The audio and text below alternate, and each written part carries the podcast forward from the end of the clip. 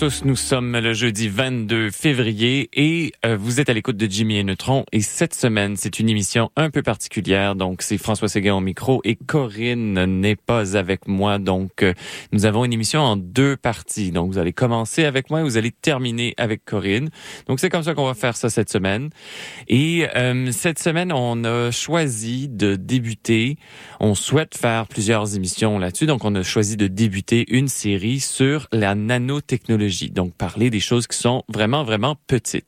Encore une fois, cette semaine, Corinne a fait une liste de chansons thématiques qui sont en lien avec la nanotechnologie et tout ce qui est nano ou petit. Et donc, pour débuter cette émission, avant de rentrer dans le vif du sujet, nous allons aller écouter la pièce Les vapeurs orifères de l'artiste Nanochrome et on se reparle tout de suite après.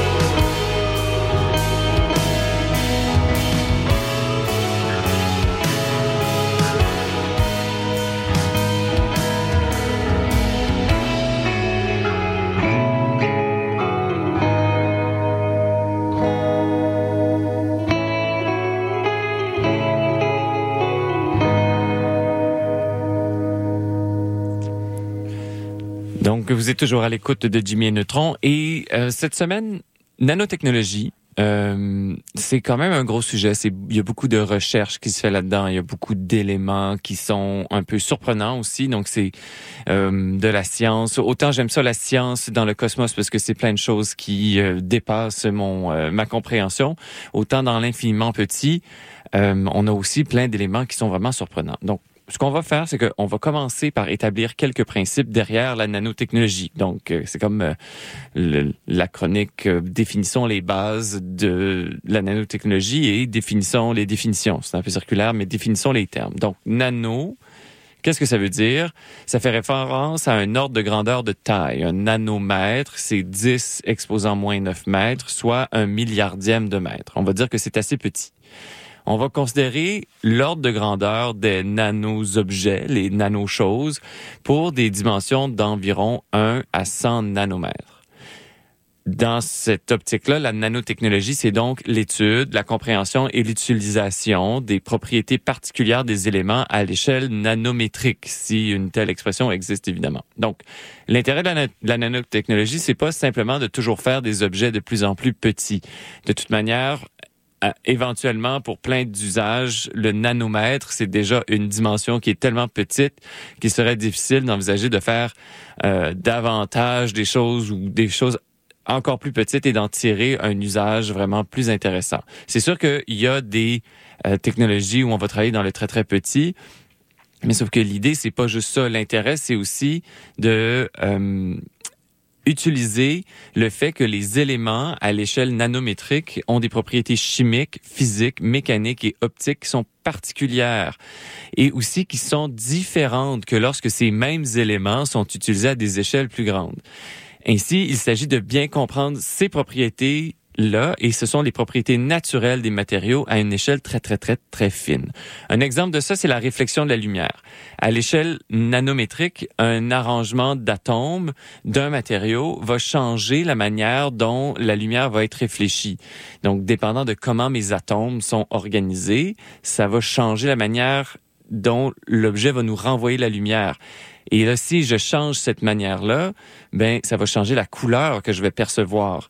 Donc, par exemple, l'or peut apparaître rouge ou mauve et non pas la fameuse couleur dorée qu'on lui reconnaît généralement selon l'arrangement atomique de euh, ces, euh, du matériau. Donc, ça, ça veut dire que euh, comprendre et maîtriser cet arrangement-là atomique peut nous amener à euh, utiliser des nouvelles propriétés pour des matériaux qu'on utilise par ailleurs dans la vie pour d'autres choses. L'idée ici, c'est est-ce que je peux contrôler ces propriétés particulières-là à l'échelle nanométrique pour que je puisse en faire un usage qu'on va appeler technologique?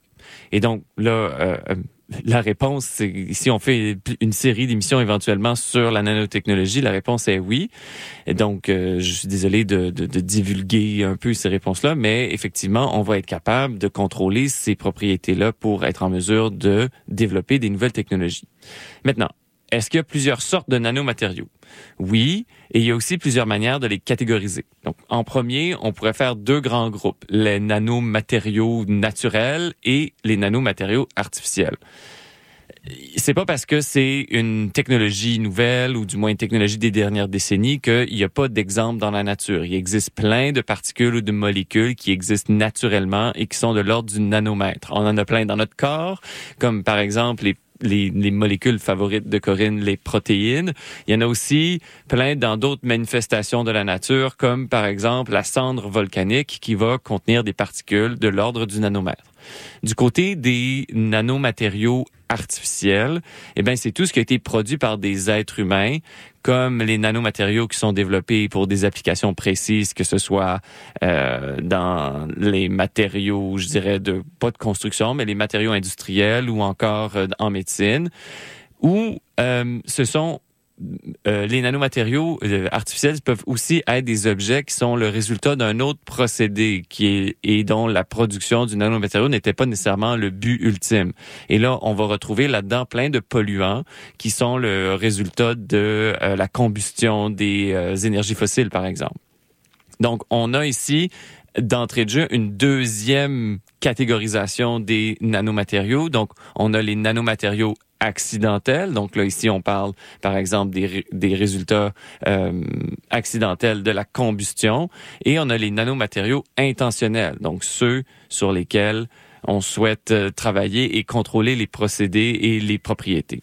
Dans la catégorie des nanomatériaux intentionnels, on va rediviser tout ça en quatre grands types parce que c'est surtout les matériaux, les nanomatériaux intentionnels qui nous intéressent parce que euh, même si on a des nuisances ou des résultats accidentels avec ceux qu'on produit par hasard ou par la force des choses, c'est quand même sur les nanomatériaux intentionnels qu'on fait le plus de recherches parce que c'est eux qu'on souhaite contrôler. Donc, en premier lieu, on a les nanomatériaux à base de carbone. C'est ceux dont on entend le plus parler généralement. On pense ici à des structures ayant une épaisseur d'un seul atome de carbone et qui peuvent prendre la forme de tubes, de sphères, de feuilles, etc., de rouleaux, peu importe comment vous agencez euh, cet élément-là. Et donc, ça, on y reviendra plus tard, mais ça nous donne des matériaux avec des propriétés super intéressantes. Ensuite, on a les nanomatériaux à base de métaux comme l'or, le cadmium ou l'argent. Et ça, on va retrouver ça davantage dans des applications où on a besoin de faire passer un courant électrique, comme par exemple dans la production d'électricité avec des panneaux solaires. Donc là, on va retrouver beaucoup de recherches avec les nanomatériaux à base de métal. Euh, troisième élément, c'est ceux qui sont un peu plus particuliers, je trouve, ce sont les dendrimères. Donc, euh, qu'est-ce qui se cache derrière ce mot? C'est euh, des nanomatériaux qui s'apparentent à des molécules complexes. Donc, ça s'apparente davantage à, je dirais, tout ce qui me vient en tête, c'est protéines, parce que je viens d'en parler, là, mais c'est c'est qu'on va avoir un nanomatériau qui va être composé de plusieurs branches. On va donc avoir le cœur du dendrimère qui, lui, va être entouré d'une série de branches qui vont comme former une espèce de coquille intérieure et une coquille extérieure et on va pouvoir concevoir ces dendrimères-là pour des fonctions spécifiques. Finalement, on a les nanocomposites. Donc ça, c'est une combinaison de plusieurs nanomatériaux ou encore une combinaison de nanomatériaux avec des objets plus gros, ce qui permet à ces plus gros objets de bénéficier d'une partie des propriétés des nanomatériaux. On peut penser euh, à une couche de nanomatériaux sur des emballages, afin d'en changer les propriétés comme la résistance à la chaleur ou encore son élasticité. Donc ça, ça nous permet de venir créer des matériaux qu'on peut utiliser à une échelle macro, donc à notre échelle à nous, et euh, tout en bénéficiant des propriétés nano de ces matériaux-là. Donc voilà, c'était une première introduction, une première classification. Donc c'est sûr que nous, on va s'intéresser davantage aux nanomatériaux intentionnels parce que c'est là-dessus qu'on souhaite faire de la recherche et c'est ça aussi qu'on va contrôler. Avant de passer à quelques exemples d'application des nanomatériaux, on va poursuivre en musique et cette fois, nous allons aller écouter Dis-moi que la vie n'est pas ce qu'on attend d'elle de l'artiste Félix Diotte et on se retrouve tout de suite après.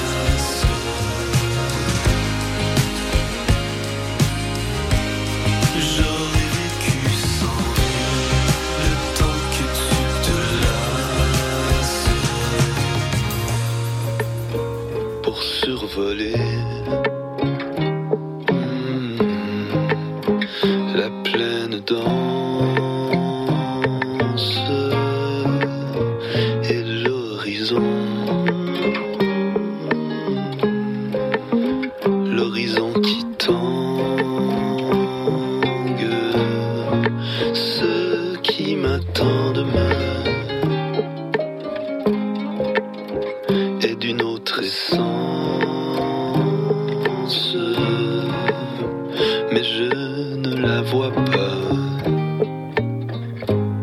Je ne la connais pas. Vous êtes toujours à l'écoute de Jimmy Neutron et cette semaine, nous parlons en séquence de nanotechnologie et en faisant certaines recherches sur les nanotechnologies, je suis tombé sur deux exemples d'applications passées qui ont attiré mon attention parce que euh, je trouve ça aussi intéressant de parler de comment, dans l'histoire de l'humanité, des fois, on a utilisé sans le savoir des technologies très, très poussées, ou du moins qui nous apparaissent très, très poussées aujourd'hui, et on a fait cet usage-là il y a des siècles. Donc, on va remonter un peu dans le temps. Euh, donc, à l'époque romaine, euh, il y a des artistes qui avaient remarqué que quand on ajoutait de l'or ou de l'argent dans le verre, ça affectait la coloration du verre en fonction de l'exposition de la lumière. Donc, qu'est-ce que ça veut dire? Ça, ça veut dire que lorsque la lumière traverse le verre, euh, qui a été euh, travaillé pour ajouter de l'or et de l'argent, celui-ci apparaît dans des teintes de rouge. Donc, la lumière traverse le verre et euh, la lumière qu'on voit de l'autre côté, c'est une teinte de rouge. Alors que lorsque la lumière est réfléchie sur le verre, celui-ci apparaît dans des teintes de bleu et de vert. Donc ça, c'est un phénomène qui est dû à la manière différente dont les nanoparticules d'or et d'argent qui ont été introduites dans le verre réfléchissent la lumière par rapport à la manière dont ils diffusent la lumière.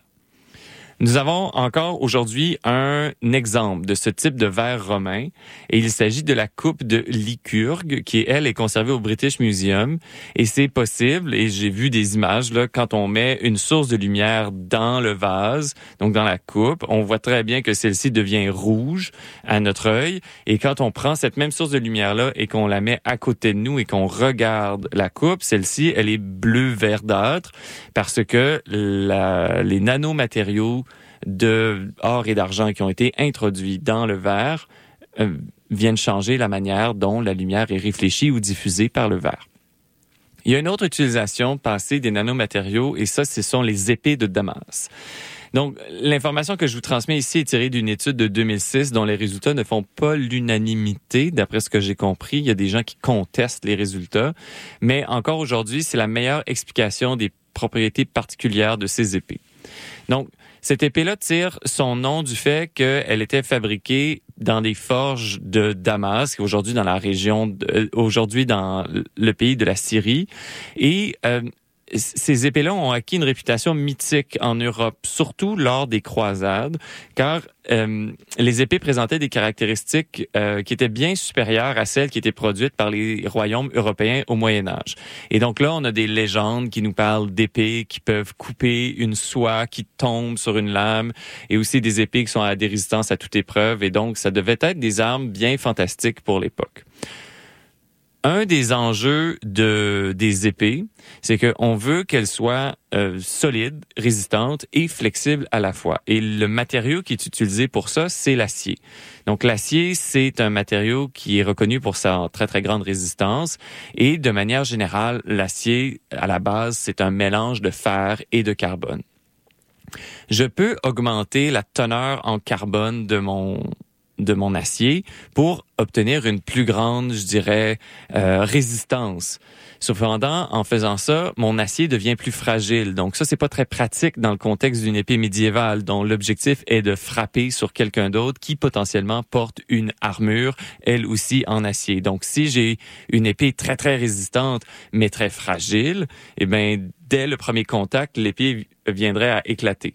Donc, c'est pour ça qu'on vient contrôler la quantité de carbone dans notre mélange d'acier pour s'assurer que on vient chercher une bonne flexibilité à la lame. Et là, ça lui permet de résister à des chocs. Donc, même si c'est impossible de confirmer les histoires médiévales à propos des lames de Damas qui nous viennent des croisades, on comprend que les gens en Syrie à l'époque avaient réussi à développer un acier avec une très grande euh, solidité tout en ayant développé aussi une très grande flexibilité. Et donc ça, ce que ça fait, c'est que ça nous soulève des questions sur, mais c'était quoi le processus de fabrication de l'acier? Et surtout, c'était quoi la composition de, ce matériau-là? Qu'est-ce qui rentrait euh, en ligne de compte? Heureusement, on a encore des exemples d'épées d'acier de Damas. Euh, et il y a une équipe de recherche en Allemagne qui a pu observer un de ces exemplaires-là Euh, et ils ont fait ces observations à l'aide d'un microscope électronique. Et c'est ça, c'est ça l'étude de 2006 à laquelle je faisais référence plus tôt dans la chronique. Donc, leur conclusion, ce qu'elle nous montre, c'est que la lame serait un matériau composite d'acier et de nanotubes de carbone. Les nanotubes de carbone, ce sont euh, des petits cylindres qui sont composés de petites feuilles d'une épaisseur de un atome de carbone. Et l'intérêt des nanotubes, c'est que c'est un matériau qui présente une très, très grande résistance et une très, très grande flexibilité.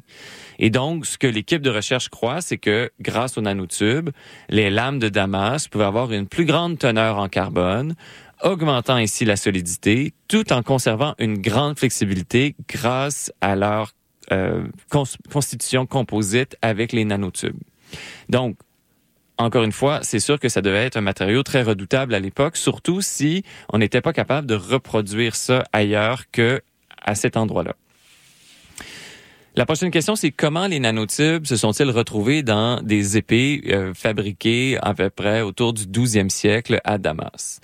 Donc, là, c'est une hypothèse. L'équipe de recherche allemande pense que le matériau d'origine des lames de Damas est en cause. Donc, ces épées-là étaient en acier et cet acier-là provenait d'une euh, mine. Donc, le fer et le carbone étaient mélangés et l'acier était produit en Inde et ensuite était transporté jusqu'au Moyen-Orient pour être fabriqué en épée. Et cet acier-là, qui provenait d'Inde, présentait une très, très forte teneur en carbone. Donc, de manière théorique, cet acier-là aurait dû être très fragile. Cependant, et c'est là où les observations au microscope électronique ont euh, fait la différence, c'est que la source de fer utilisée pour produire l'acier contenait aussi des impuretés, et là on parle de vanadium, de chrome, de manganèse, de cobalt et de nickel. Et les chercheurs croient que ce sont ces impuretés qui, lors du processus de fabrication, donc pour fabriquer de l'acier, on chauffe le matériau, euh, on le refroidit, ensuite on le réchauffe, on lui donne sa forme, etc. Donc ils pensent que lors de ce processus-là de chauffage-refroidissement, les impuretés ont pu agir comme catalyseurs pour la production des nanotubes et ultimement, tout ça s'est retrouvé dans le produit final, c'est-à-dire la lame qui était la partie principale des épées de Damas.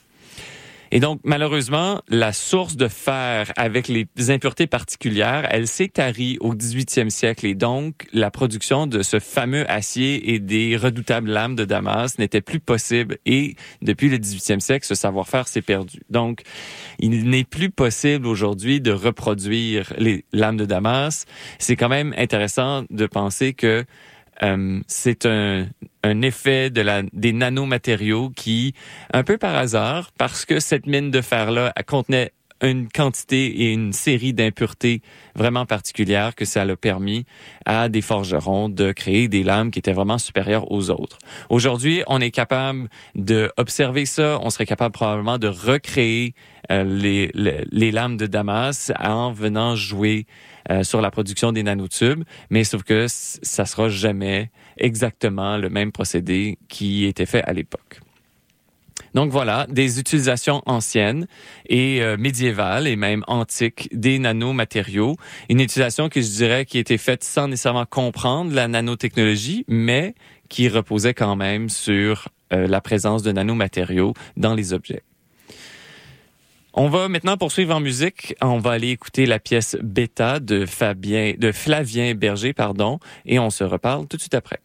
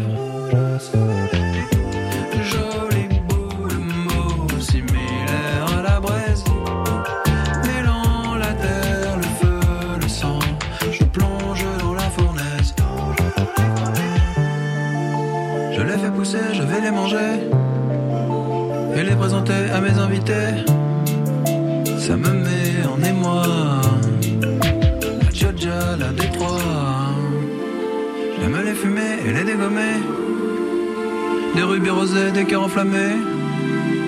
Ça me met en émoi. La Georgia, la Détroit.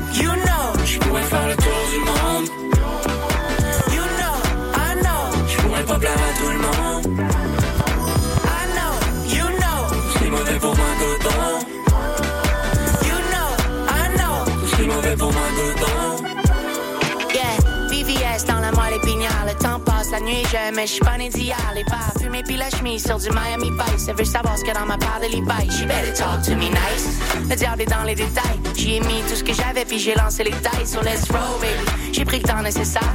Façon, à mon mission, pas du genre laisser faire. On reste focus. La cote de quoi passer l'hiver, donc qu'est-ce que juste. C'est encore cassé d'hier, bande de pause. J'ai même pas votre mort dans mes rêves, j'garde the motion. Puis j'en vais du ASMR.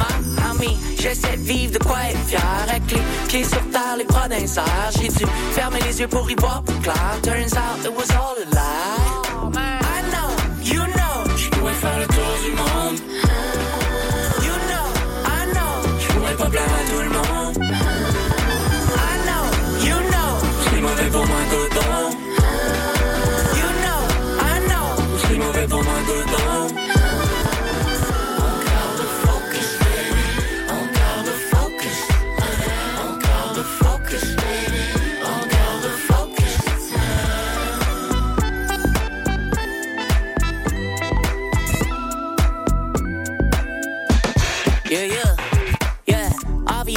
top of the league. It's obvious, stop and repeat. T'as pas compris, homie. Je les connais, mais c'est pas mes amis. Je pourrais pas plaire à tout le monde, mais ça, c'est la vie. Copy that. Copycat, sort du sac. Ton rapper préféré, match, les pas follow back. We out here, on degré, j'suis encore de glace. Go get you some money ou ben change de face. For real. Fact is, y'a beaucoup de catfishing. Des gros narcissiques, des coups mad vicious. Y'a un niveau dans ton algorithme, t'es comme who that elle m'appelle baby. Elle trouve que je suis encore mieux dans la vraie vie. J'ai moins d'amis que j'ai de place à guest list. I guess c'est ça qu'on appelle le succès, baby. I know, you know, Je pourrais faire le tour du monde. you know, I know, Je pourrais pas plaire à tout le monde. I know, you know, C'est mauvais pour moi coton. you know, I know. C'est mauvais pour moi coton.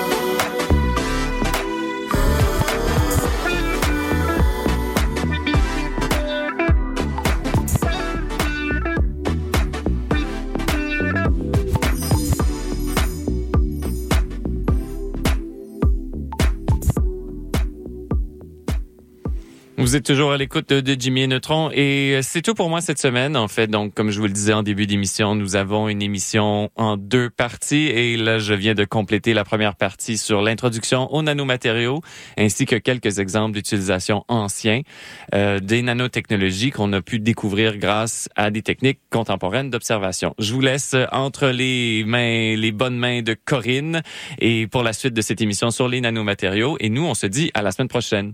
Et me voici finalement arrivé. Donc bonjour à tous.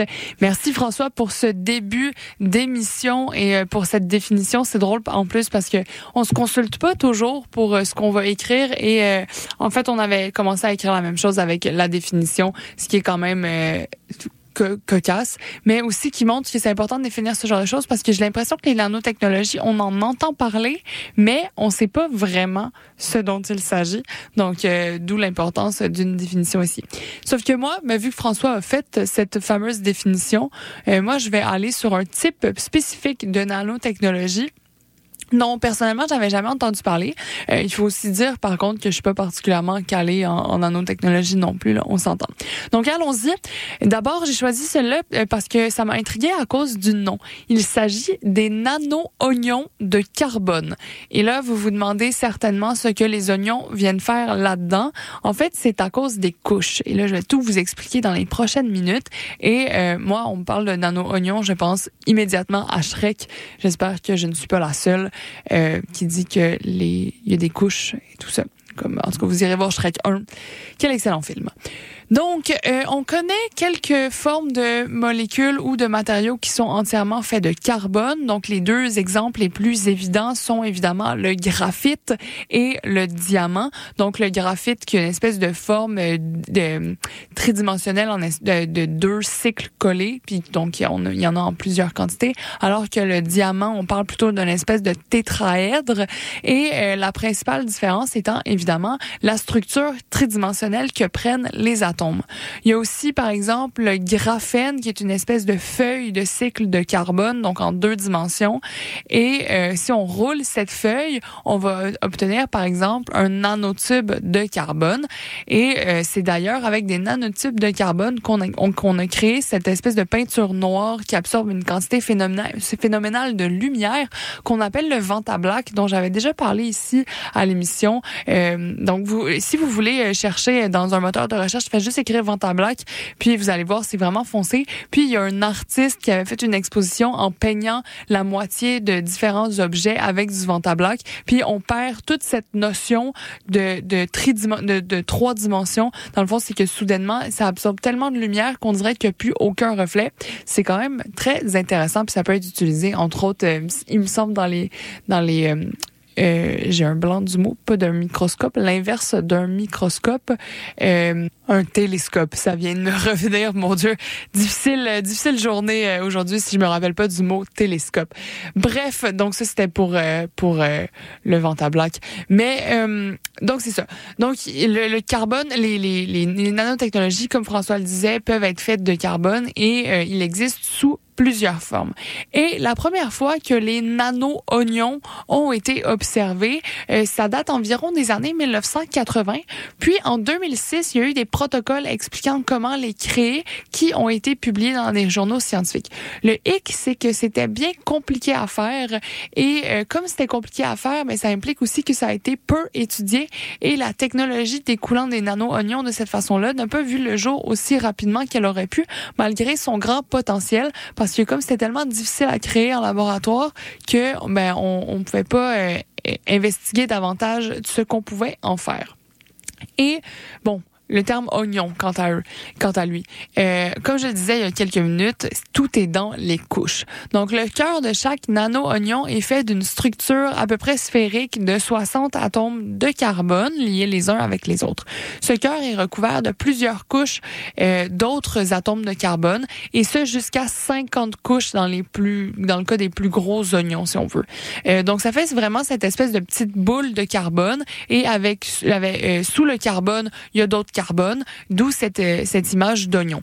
Donc, on voit, euh, si vous tapez encore une fois dans un moteur de recherche, vous allez voir, c'est une, une petite boule, mais c'est comme une petite boule en structure. Donc, on voit tous les atomes qui sont liés les uns aux autres.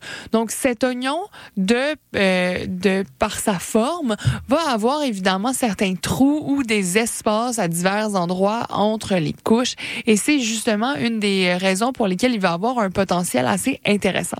Donc, en effet, dans ces endroits, donc ces espèces de trous, ces irrégularités dans sa structure, on pourrait, par exemple, insérer d'autres molécules qui pourraient être allées livrer quelque part. Donc, on pense ici à l'utilisation de la nanotechnologie pour le médicament, notamment, et euh, comment euh, cette structure-là pourrait potentiellement traverser certaines barrières physiologiques, comme la barrière hémato-encéphalique.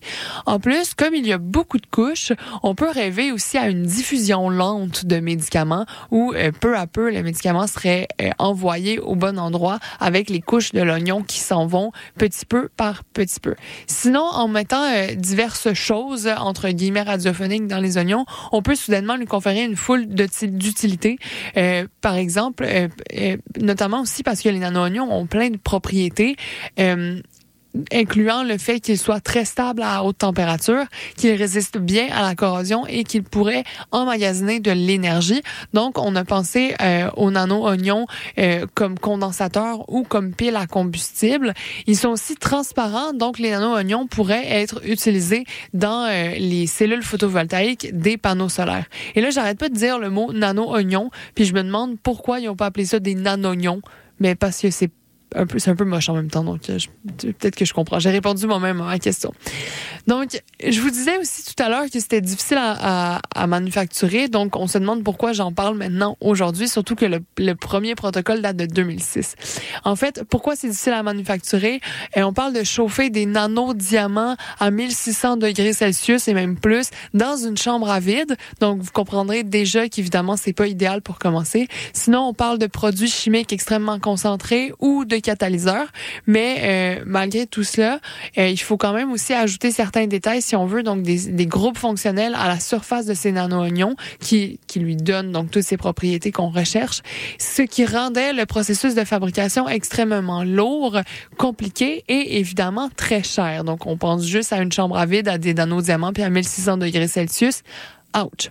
Mais ça, c'était avant. Parce qu'en fait, en 2022, il y a une équipe japonaise de l'Institut de technologie de Nagoya qui a publié une, méthode pour fabriquer des euh, nano-oignons. Donc, en gros, ils ont un... La, façon euh, simple et, et drôle de le dire, c'est qu'ils ont mis un poisson dans le micro-ondes, puis ça a fait des nano-oignons. En, en vrai, c'est beaucoup plus compliqué que ça. Donc, ils ont isolé des écailles de poisson et les ont purifiées. Et euh, dans le fond, les, les écailles de poisson contiennent du collagène et évidemment beaucoup de carbone. Et ils les ont passé dans un guillemet radiophonique micro-ondes. C'est pas un micro-ondes comme vous et moi, on en a un dans notre cuisine, bien évidemment. On parle plutôt euh, d'un micro-ondes, c'est une boîte qui envoie des micro-ondes que eux ont conçu euh, à même l'institut et ils l'ont fait exactement dans le principe de dans le but de créer des nano-oignons, mais les la taille des ondes envoyées est quand même la même que celle qu'on a dans nos micro-ondes domestiques. Donc, le collagène euh, dans les dans les écailles de poisson avec cette augmentation, euh, avec cet envoi de micro-ondes, pardon, ça fait qu'il y a une augmentation rapide de la température qui euh, crée ou qui déclenche plutôt une réaction de pyrolyse. Et tout ça très très rapidement.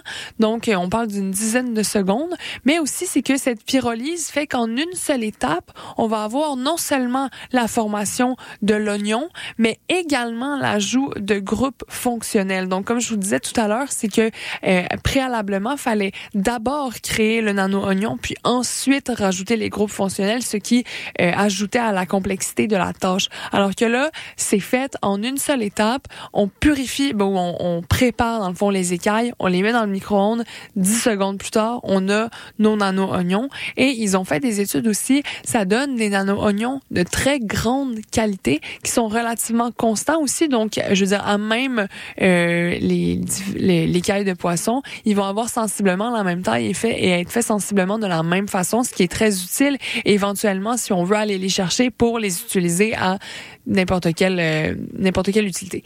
Et euh, dans le fond, donc, ils ont présenté ça et dans le grand spectre euh, de- du développement durable pour les technologies, ben ça devient vraiment très intéressant parce que ça utilise notamment des résidus de biomasse. D'ailleurs, ils ont utilisé un poisson très particulier qui est le en fait, en anglais, c'est le black snapper. J'ai pas trouvé de, de traduction française, donc je sais pas exactement de quoi il s'agit.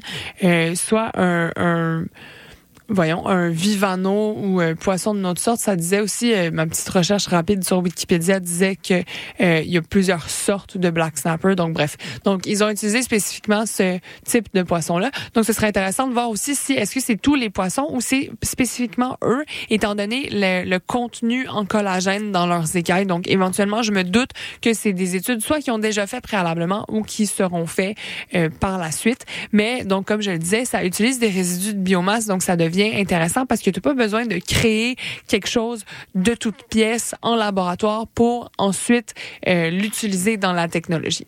Donc, on est encore au, au, au début hein, de ce type de nanotechnologie-là. Il va euh, y avoir aussi beaucoup d'optimisation et de ensuite, si jamais on veut l'utiliser, de vérification que ça fonctionne bien, que c'est résistant, etc., etc. Mais c'est déjà un, un très grand pas, surtout comme je vous disais que ça avait été peu étudié étant donné la complexité de création des nano-oignons de carbone. Donc c'est ce qui conclut cette première chronique. On va aller en musique, on va aller écouter euh, La Cour des miracles de Esprit Noir et Necfeu et on se retrouve après pour euh, une courte conclusion aujourd'hui puis on va finir cette émission en musique. À plus.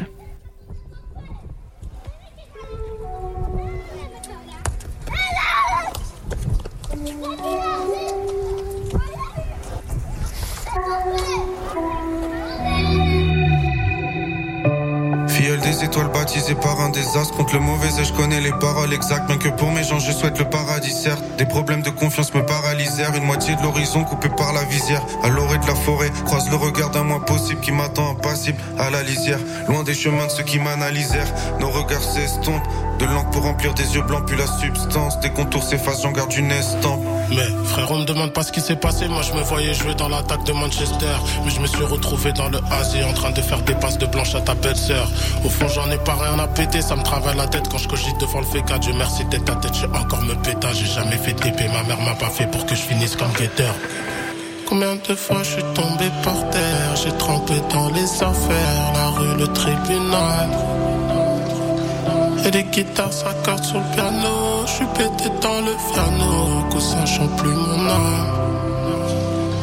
On détale pas quand il y a du grabuge J'ai très noir sous nos capuches Dans la cour des miracles Faudra pas tomber dans le panneau Je peux pas te passer l'anneau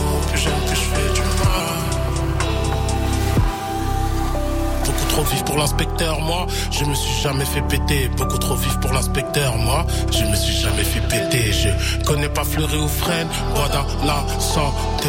C'est Pouka veulent savoir où je traîne. Boire à ma santé. En tête à tête avec ma haine. J'apprends à patienter. Bien sûr que je connais la Marseillaise. Mais soir, je vais pas la chanter. Je voulais qu'on fasse le chemin ensemble. Et ma vie sert qu'un petit bout. bout. Bouge mon appétit double. Y'en aura d'autres des petits bouts. Petits cons mais des petits ponts. Y a des méchants un peu bas. Mais je tape un petit pas. Solo contre eux comme petit bout. J'étais à fond dedans, j'étais rincé. Mais pas de que le dent, j'étais rassé. J'envoie le jeu de jambes intéressant. Donne un jus de gingembre à ton réseau. Guette-le, lotissement à lui-même. 20 ans, j'étais seul sur le banc. Quelques lotissements allumés. Maintenant, je peux plus perdre de temps. Combien de fois je suis tombé par terre, j'ai trempé dans les affaires, la rue, le tribunal. Et les guitares s'accordent sur le piano, je suis pété dans le piano, que ça chante plus mon âme. On détale pas quand il y a du grabuge, j'ai noir sous nos capuches, dans la cour des miracles.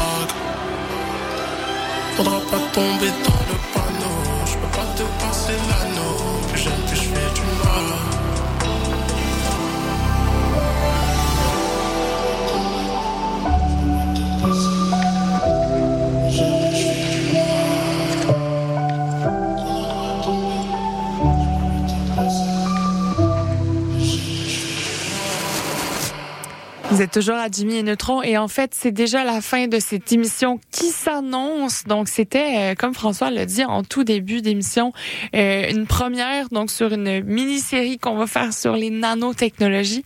Donc, euh, on a, ben, François a, posé les bases de ce que c'était les nanotechnologies, puis nous a parlé aussi des petits exemples du passé. Et moi, je vous ai sorti les nano-oignons. Donc, voilà, c'était ça, c'était tout ça pour aujourd'hui. On va terminer en musique avec Drums de Les et Maki Lavender qui sera suivi de Santos de Lala avec Dinos.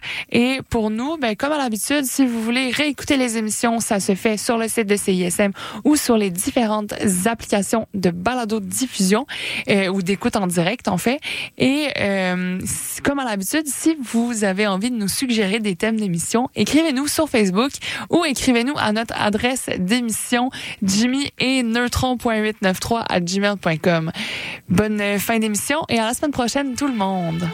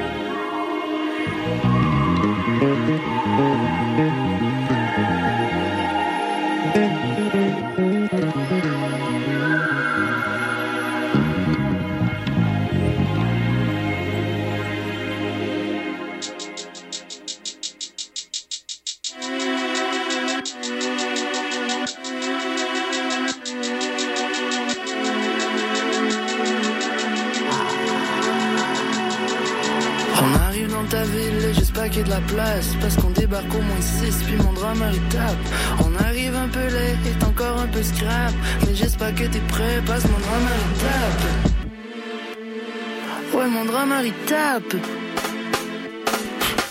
Pas pire chic bon genre MVP bon genre. Même si la majorité du temps j'ai les doigts collants. Même si la majorité du monde me voit passer en courant. Même si mon téléphone maintenant s'apparente à une salle d'attente Salut à mes partants, même ceux qui sont en retard. Grab de beau, pas de base, rodéo on s'étend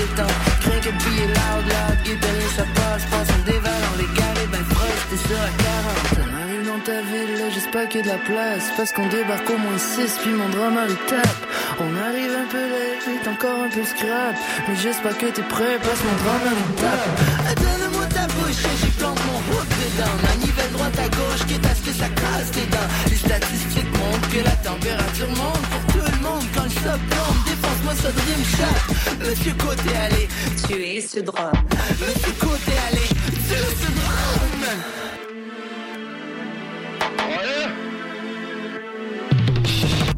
I beat it. I'm Michael Jackson, beat it. Uh, speaking, I'ma beat it. I'ma take her out to Venus. I'm a dog, Adidas. Change my name from Mac to Cletus. The mall, I beat that. You love, I need it. I'm a happy guy, leaving the. My baby wifey tight, looking bonita. What's up? I make a pig fly out the arena. I just be that guy. You rockin' feeler.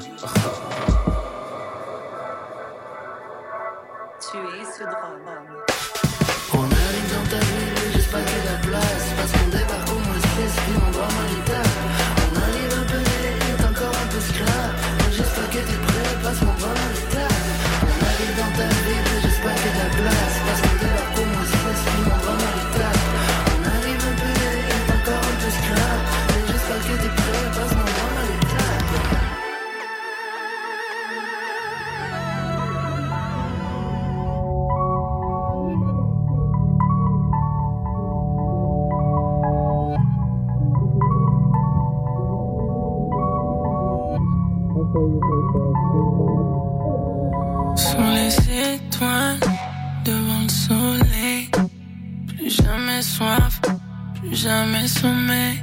Elle me demande où est Dieu, car elle le voit pas. Il est juste là, mais ouvre bien tes yeux. Tu tapes sur moi, je vais rouler. Sans mes failles se boucher. Parenthèse bien courbée. Ah. Tu tapes sur moi, je vais rouler. Sans mes failles se boucher. Parenthèse bien courbée.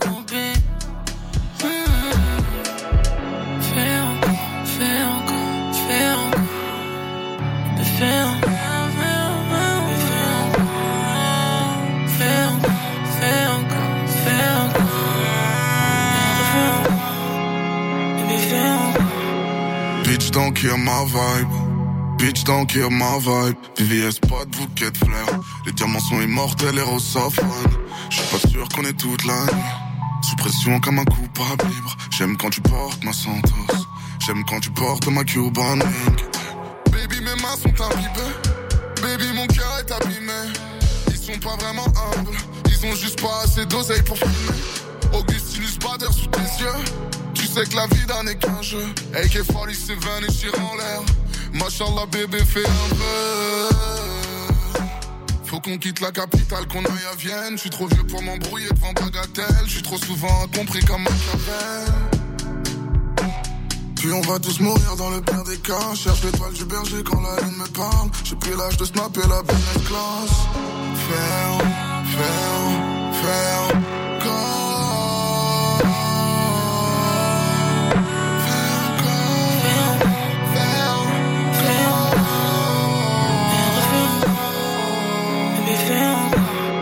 ton bac ça baisse juste pour une caisse ou un peu d'espèce. Je t'en efface pour que tu te tout ça on va laisser. Si nous on passe, on passe. Et ton passé sur le côté, ça va laisser des traces où je passe. Culotte sur le côté, du sang sur la monnaie. Et des larmes sous ton make-up. Si on retire tout pour se tirer, il est pas trop tard pour rien. Fais encore, fais encore, bébé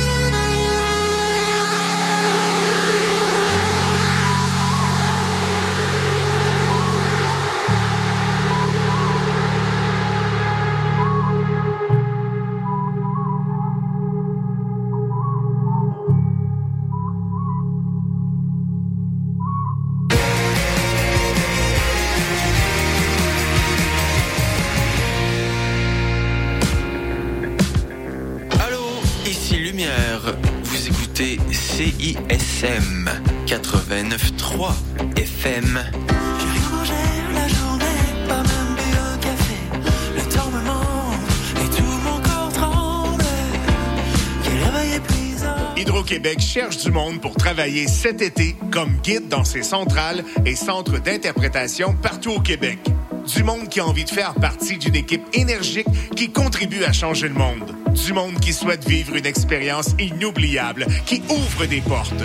Tu aimes t'exprimer en public et tu cherches un emploi bien rémunéré? Joins-toi à l'équipe. Postule d'ici le 3 mars au hydroquebec.com barre oblique emploi-guide. Être dans la marge de CISM, ça date pas d'hier. 10 000 watts de puissance. CISM 89.3 FM Montréal. Les exploits d'un chevalier solitaire dans un monde dangereux. Le chevalier et sa monture. Le char de marge les dimanches entre 18 et 20 heures, c'est un moment particulier dans ta semaine. Celui où tu absorbes la meilleure musique du moment, découvre de nouvelles sonorités et chante à tue-tête ta tune. Chansons qui composent les palmarès franco et anglo de CISM, le char de marge le dimanche dès 18h.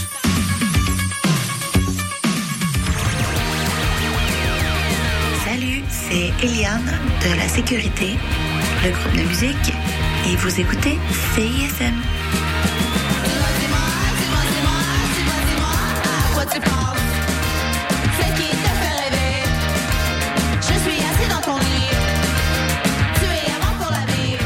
Québec au pluriel, c'est le balado des Québécois et des Québécoises du monde entier.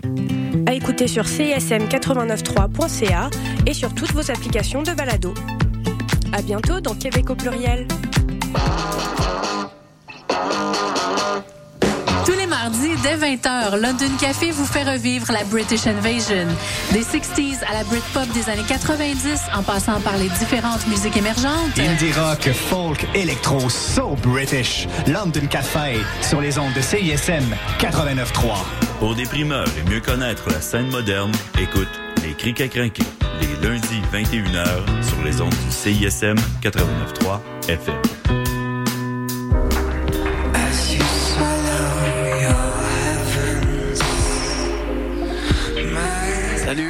Dear Criminals.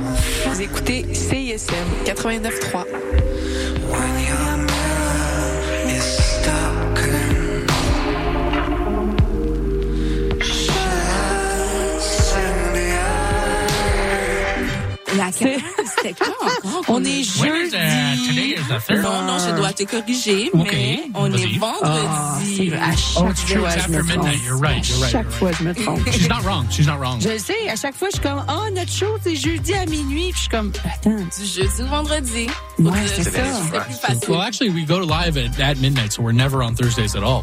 Exact. Yeah, we're C'est Friday. fou, It's a hein? Friday We're a Friday show. It's a Friday morning podcast. Look, guys, we don't know. That's crazy. We don't know what day it is, but we do know where we are. we are locked right here on the nightcap CISM 89.3. Sizzle. Lama.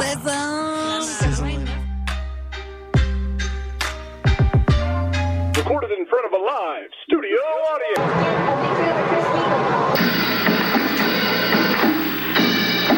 T'as rien trouvé de bon sur Netflix puis ça fait des heures que tu cherches? Avec Chant Libre, tu découvriras le meilleur du cinéma et de la télévision d'ici et d'ailleurs. Programmes, nouveautés, actualités, entrevues, analyses et plus encore. Chant Libre, tous les lundis à midi sur les ondes de CISM 89,3 FM La Marge.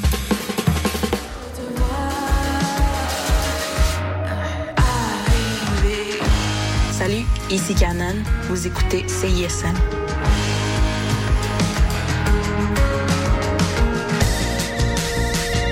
Vous écoutez CISM 89.3 FM, La Marge.